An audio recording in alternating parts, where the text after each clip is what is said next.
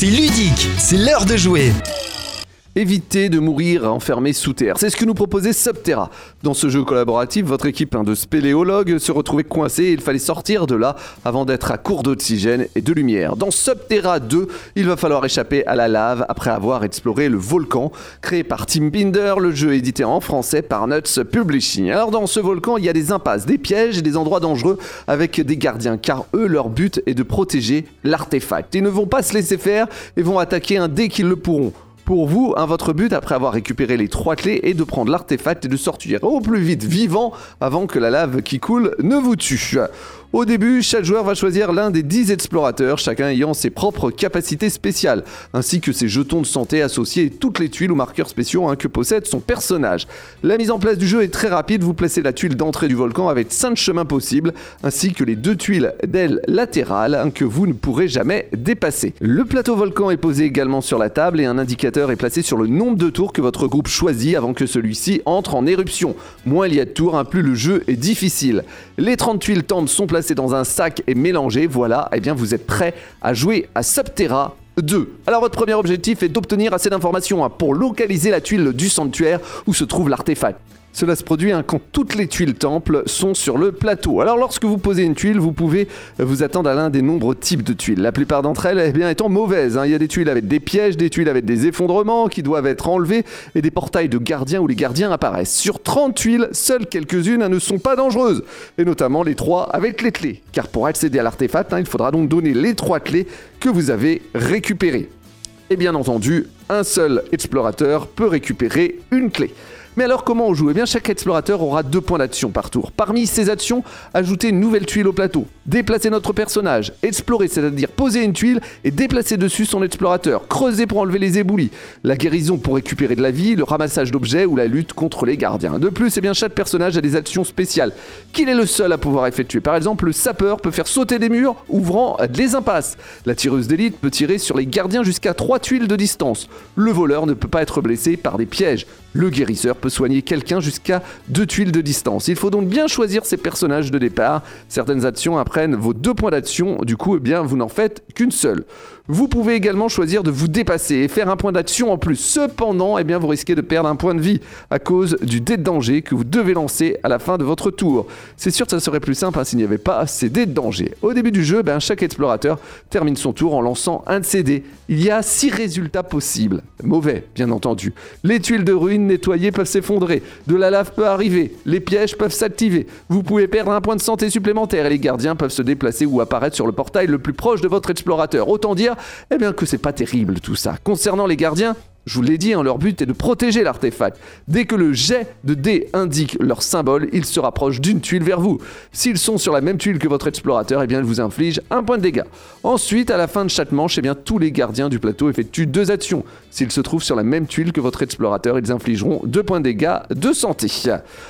Et que se passe-t-il si je n'ai plus de points de vie? Eh bien la bonne nouvelle c'est que vous n'êtes pas mort et que vous ne pouvez plus être attaqué. En revanche, il va falloir ramper. En gros, c'est la seule action que vous pourrez faire désormais, c'est de vous déplacer d'une seule case. Mais bien entendu, hein, vous devez toujours lancer le dé de danger à la fin de votre tour, sinon ça serait pas drôle. Lorsque vous avez placé toutes les tuiles temple sur le plateau, la tuile sanctuaire est ajoutée à l'endroit le plus éloigné de la tuile de départ. Chaque explorateur détenant une clé doit se rendre au sanctuaire et saisir sa clé. Ensuite, un, explorateur récupère l'artefact et commence l'évasion. Mais croyez pas que vous allez sortir comme ça. Hein. Désormais, quand vous terminez votre tour, vous devez lancer les deux dés de danger, doublant ainsi les mauvaises choses qui peuvent arriver à votre groupe d'explorateurs. Vous doublez également votre mouvement sur la piste du volcan. À la fin de chaque tour, l'indicateur sur la piste du volcan monte d'une unité. Lorsqu'il atteint 0, le plateau est retourné pour révéler son côté éruption. La tuile sanctuaire est également retournée pour devenir le point de départ de la lave qui coule. Maintenant, à la fin de chaque tour, toutes les tuiles connectées sont retournées au fur et à mesure que la lave coule vers les explorateurs. Si la lave apparaît sur l'un des dés de danger, l'éruption continue. Tout joueur pris sur une tuile de lave là meurt immédiatement et est retiré du jeu. Les joueurs gagnent uniquement si celui-ci qui a récupéré l'artefact s'échappe par l'entrée du point de départ. Des points bonus sont marqués pour chaque membre supplémentaire du groupe qui arrive à s'échapper. Subterra 2, c'est un jeu coopératif jusqu'à 6 joueurs.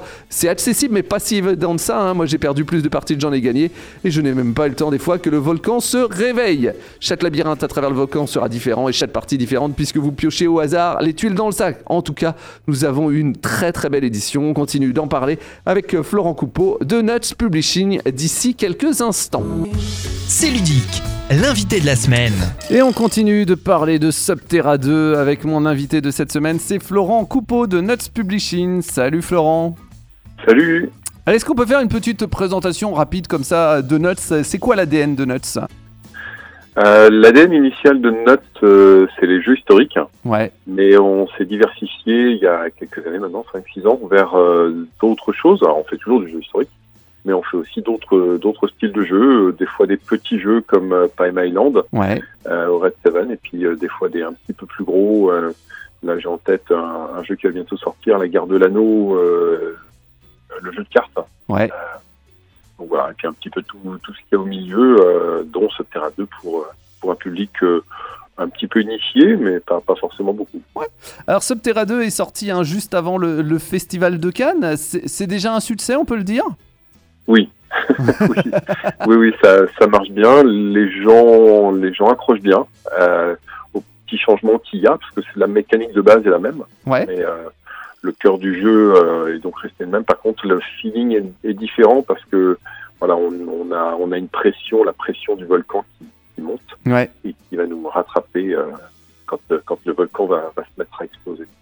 Alors, je viens de présenter le jeu, mais il y a pas mal d'extensions. Qu'est-ce qu'elles vont apporter de plus?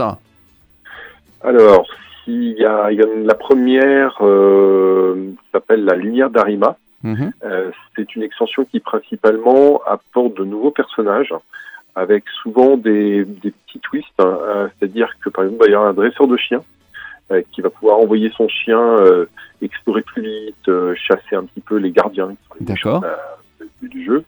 Il va y avoir la cartomancienne qui va avoir des effets très puissants. Euh, par contre, euh, ben, en échange, il va falloir qu'elle euh, qu'elle utilise un certain nombre de ses points d'action. Ouais, Ça veut dire qu'elle pourra pas faire grand-chose d'autre que cet effet-là. d'accord. Elle va un peu se sacrifier. quoi. Voilà. Il y a des serpents, d'autres nouveaux monstres et tout.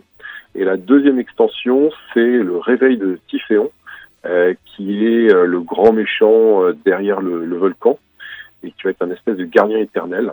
Donc, euh, on va jouer un overlord, un, un- un joueur euh, contre les autres. Les autres vont toujours jouer en coopératif, mais par contre, il y a un joueur qui va jouer le, le grand méchant euh, de l'affaire. D'accord. Voilà. Donc ça, c'est les deux extensions euh, qui, sont, euh, qui sont sorties. Euh, on a l'impression, j'ai vu les, les différentes parties que, que j'ai fait, le, le jeu est plus difficile que le premier pour, pour l'emporter. Euh, alors, ça je pense que la, la coopération des joueurs doit être encore meilleure. C'est-à-dire que je suis pas sûr qu'il soit. Il est aussi compliqué que, que Subterra 1, Ouais, euh, je dirais pas plus, mais c'est vrai qu'il faut, faut vraiment une, une très bonne coopération. Euh, moi, j'estime qu'il est un peu plus dur qu'un jeu coop normal, mais quand un jeu coopératif, euh, en général, tu gagnes une fois sur trois. ouais, Là, on va gagner une fois sur quatre. ouais. Mais on gagne. hein. On Mais oui, vu à oui, Cannes. on gagne. euh, Oui, oui. oui, oui, on gagne. Justement, les, les tables étaient toujours remplies à Cannes. Toujours, toujours, toujours. On en avait deux, on est passé à trois, et je pense qu'on aurait une quatrième, euh, elle aurait été pleine aussi, souvent. Tu, es- tu, es- tu es pas reparti avec beaucoup de boîtes, du coup?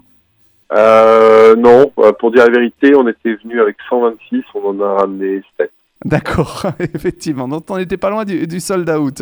Ouais. Euh, y a-t-il des personnages justement qu'il faut choisir en, en priorité? Essayer d'associer tel ou tel personnage quand on joue? Euh, c'est difficile à dire parce qu'il y a quand même il y a deux personnages de plus que dans la boîte de Subterra 1. Euh, donc il y a pas mal de, de, de, de combinaisons possibles. Et pareil, on s'est aperçu avec tous les tests, euh, enfin toutes les parties qu'il y a eu à Cannes, qu'en fait, euh, on se disait, nous animateurs, on se disait, ah tiens, je pense que cette, cette équipe-là est la meilleure. Et Ouais. en fait, on s'est aperçu que non, non, il y avait, il y avait par exemple le mage qui était en fait très puissant quand il était utilisé à l'arrière, alors que bon, on pensait que peut-être c'était un personnage un petit peu plus faible, mais en fait absolument pas. Ouais. Donc il y a pas mal de combinaisons. Avec 10 personnages, il y a de quoi faire. euh, et puis ça dépend aussi de- du style des joueurs. Ouais, et puis ça dépend aussi du tirage euh, des, des tuiles. Complètement. Il y, a, il y a beau- il y a beaucoup de choses qui permettent une grosse rejouabilité. Euh, Est-ce que ça va être. Alors, on a entendu beaucoup de choses là. Est-ce que ça va être compliqué d'avoir un, un reprint suite à la faillite de, de Inside the Box, qui est l'éditeur hein, d'origine du jeu? Alors, pour l'instant, j'en sais rien. Ça m'étonnerait dans le sens où nos ventes étant solides, euh, je vois pas pourquoi un éventuel repreneur euh, voilà, voudrait pas qu'on continue la version française. Donc, Ouais. bon, je, je pense qu'en tout cas, à, à court terme, non, ça c'est certain. À moyen terme non plus. Après, bon, euh, je sais pas. Euh, c'est- probablement un jeu qui va se vendre quand même quelques années, j'espère, parce que c'est, j'y crois. Ouais. Euh, non, je pense qu'il y aura moyen de, de le réimprimer. D'accord. D'ailleurs, on, on le voit, hein, c'est compliqué pour euh, beaucoup d'éditeurs euh, en ce moment. Pour Nuts, ça se passe bien? Oui, ça se passe bien. Euh, bah déjà, je pense que le fait qu'on ait sorti Subterra 2 alors que la version anglaise n'est pas sortie euh, le montre. Ouais. Euh, voilà, nous, financièrement, on est solide, euh, on est sûr de nos produits. Euh, on a, et je remercie tous les joueurs, on a une fanbase qui est, qui est solide aussi. Euh, voilà. Je pense que non. Après, voilà, tout ce qu'on entend avec l'inflation, les prix du transport et tout, c'est Ouais. vrai. Mhm. Mais ça s'anticipe. Hein. Après, euh, voilà, on met pas tous nos œufs dans le même panier. On a une gamme large, on a des modes de financement diversifiés. Est-ce que ça, ça t'incite aussi à éditer euh, et en France? Ah, la question vient souvent. Le problème, c'est qu'en France, c'est très compliqué de produire des, des jeux comme nous on fait. Ouais. Euh, parce que, par exemple, on a euh, des éléments plastiques, hein, souvent, pas Ouais. que, mais par exemple, sur le terrain, il n'y en a pas beaucoup, mais il y a les dés, par exemple. Et euh, ça, en France, c'est enfin, même en Europe, extrêmement compliqué. La, la quasi-totalité des fabricants euh, les font, les importent de Chine, quoi qu'il arrive. Donc, euh, c'est vrai que Ouais. j'aimerais, hein, dans l'absolu, fabriquer en France, mais mis à part des jeux de cartes euh, ou des choses relativement, enfin, avec du carton et du papier seulement, euh, moi, pour mes jeux, c'est compliqué. Ouais. Mais même certains avec des jeux de cartes, hein, c'est assez compliqué. Il y a un petit exemple hein, qu'on a vu du côté de, de Cannes. Il y a pour que pour qu'un éditeur fonctionne, il faut aussi des, des jeux locomotives. Oui. Et vous, vous avez des jeux locomotives. On en a quelques-uns. Bah, Subterra 1 et probablement Subterra 2 le sont. Ouais. Euh, après, on a clairement Mini Rogue, euh, Ouais. qui marche toujours très bien. Euh, on a dû il y a deux ans maintenant. Et c'est vrai que voilà, il ça marche toujours bien. On va lancer une campagne participative à la fin de l'année D'accord. avec des nouvelles extensions, dont justement un, un mode Overlord euh, pour rajouter un troisième et un quatrième joueur. D'accord. Et euh, l'autre locomotive, c'est One Deck Dungeon, Ouais. euh, qui est aussi euh, dans le même style. Alors, c'est pas le même façon de jouer, mais c'est le même style de jeu que Mini Rogue. Et euh, là, on est en train de. Alors, on attend que les règles soient finalisées vraiment à 100%. On va sortir la suite qui est One Deck Galaxy, donc euh, dans l'espace, euh, qui est aussi très sympa. euh, Un petit. Il y a un air de One Deck, la façon de gérer les cartes, mais par contre, c'est vrai que les objectifs, les grands méchants et tout se, se jouent complètement différemment. C'est voilà. Un petit goût d'eux, mais c'est pas la même chose. Tu as d'autres euh, jeux aussi hein, qui arrivent. Tu nous as parlé tout à l'heure, la, la guerre de l'anneau. Est-ce que tu peux nous en dire euh, quelques mots? Oui, alors la guerre de l'anneau, le jeu de cartes, hein, c'est en fait une version euh, de deck building d'un de, de notre gros jeu, la guerre de l'anneau. Ouais. Euh, la guerre de l'anneau, c'est un jeu qui vaut 100 euros, il y a 200 figurines, ça dure 3-4 heures. Là, le but dans le jeu de cartes, hein, c'est que ça dure une heure. D'accord. Euh, on a le même sentiment. On a en fait un côté du, du, du comment des cartes qui vont servir aux batailles, aux grandes batailles épiques, Ouais. le Rohan et, et Mordor. Et de l'autre côté, il va y avoir euh, les cartes qui représentent la route que va suivre la communauté. Et donc, au fur et à mesure de notre tirage de cartes, eh ben, il va falloir qu'on en joue certaines activement sur les routes ou les batailles, et d'autres qu'on va garder en réserve pour les jouer au bon moment. D'accord. Donc euh, donc c'est plus c'est plus rapide quoi déjà. Ça c'est Oui. important pour Oui, les gens qui n'ont pas envie de passer place. 4 heures et puis ça prend moins de place aussi. Effectivement. Euh, tu as un autre jeu aussi euh, cet été, c'est Diluvium. C'est un 4 hits qui joue aussi en, en une heure. Ouais, ouais. Alors ça, j'en suis très très content. C'est vraiment un chouette jeu. Euh, pas que les autres soient mauvais, hein. pas. Mais euh, Diluvium, ouais, c'est vraiment un 4X avec vraiment euh, plein 4X avec les quatre actions explorer, euh, combattre, co- commerce et coloniser. Mais par contre, oui, c'est 15 minutes par joueur. Donc. Ça peut même être plus court quand on joue à deux ou à trois. Il y a un mode solo qui est assez conséquent parce que là, je viens de terminer les- la, la pré-prod. Euh, et il se trouve que les- le livret de règles multijoueur fait 16 pages quand le mode solo en fait 36. Oui, ah d'accord, Ouais. ok. En, en fait, c'est pas qu'il est plus compliqué, c'est qu'il y a beaucoup de, de scénarios. En fait, c'est un arbre Ouais, euh, avec plein, plein, plein de scénarios différents. ok. Alors ça, c'est c'est prévu pour quand? Parce que ça, ça fait un petit moment qu'on en entend parler? Ouais. Alors, euh, bah, c'est parce qu'en fait, on a pour, pour, pour dire le ce qui, ce qui s'est passé, c'est qu'en fait, on a terminé le mode solo l'année dernière Ouais. et en fait, en faisant des tests, on s'est aperçu que ça ne convenait pas et, et voilà, D'accord. il y avait des petits trucs qui ne allaient pas, donc on a recommencé. Et là, voilà, on a quelque chose de plus de plus étoffé qui nous convient mieux, donc on est prêt. Et voilà, donc on attend que le jeu soit terminé. Et voilà. C'est- important pour pour, euh, toi d'avoir euh, d'avoir un mode solo aujourd'hui dans, dans le jeu?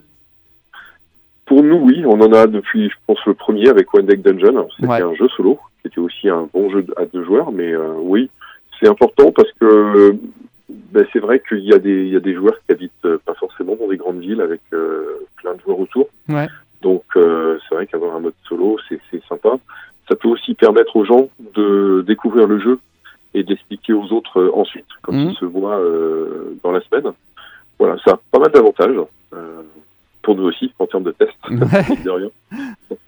Et euh, non, non, c'est pour, pour moi, c'est c'est un, c'est un chouette plus, ouais. D'accord, donc Diluvium, la sortie est prévue Pour euh, cet été, euh, on espère en août euh, 2023. D'accord, bah, de toute façon, on fera, on fera une spéciale avec Anthony, l'auteur du jeu. Dernière question, Florent. Est-ce que c'est plus simple de localiser un jeu ou de l'éditer? Ah, ah. Localiser, c'est quand même plus simple parce que on sait déjà la force du jeu. Euh, on sait si, enfin, il a marché ou s'il n'a pas marché. Euh, on peut le tester, on, peut le- on peut y jouer déjà. Normalement, il a été complètement développé. Donc non, c'est beaucoup plus simple de localiser.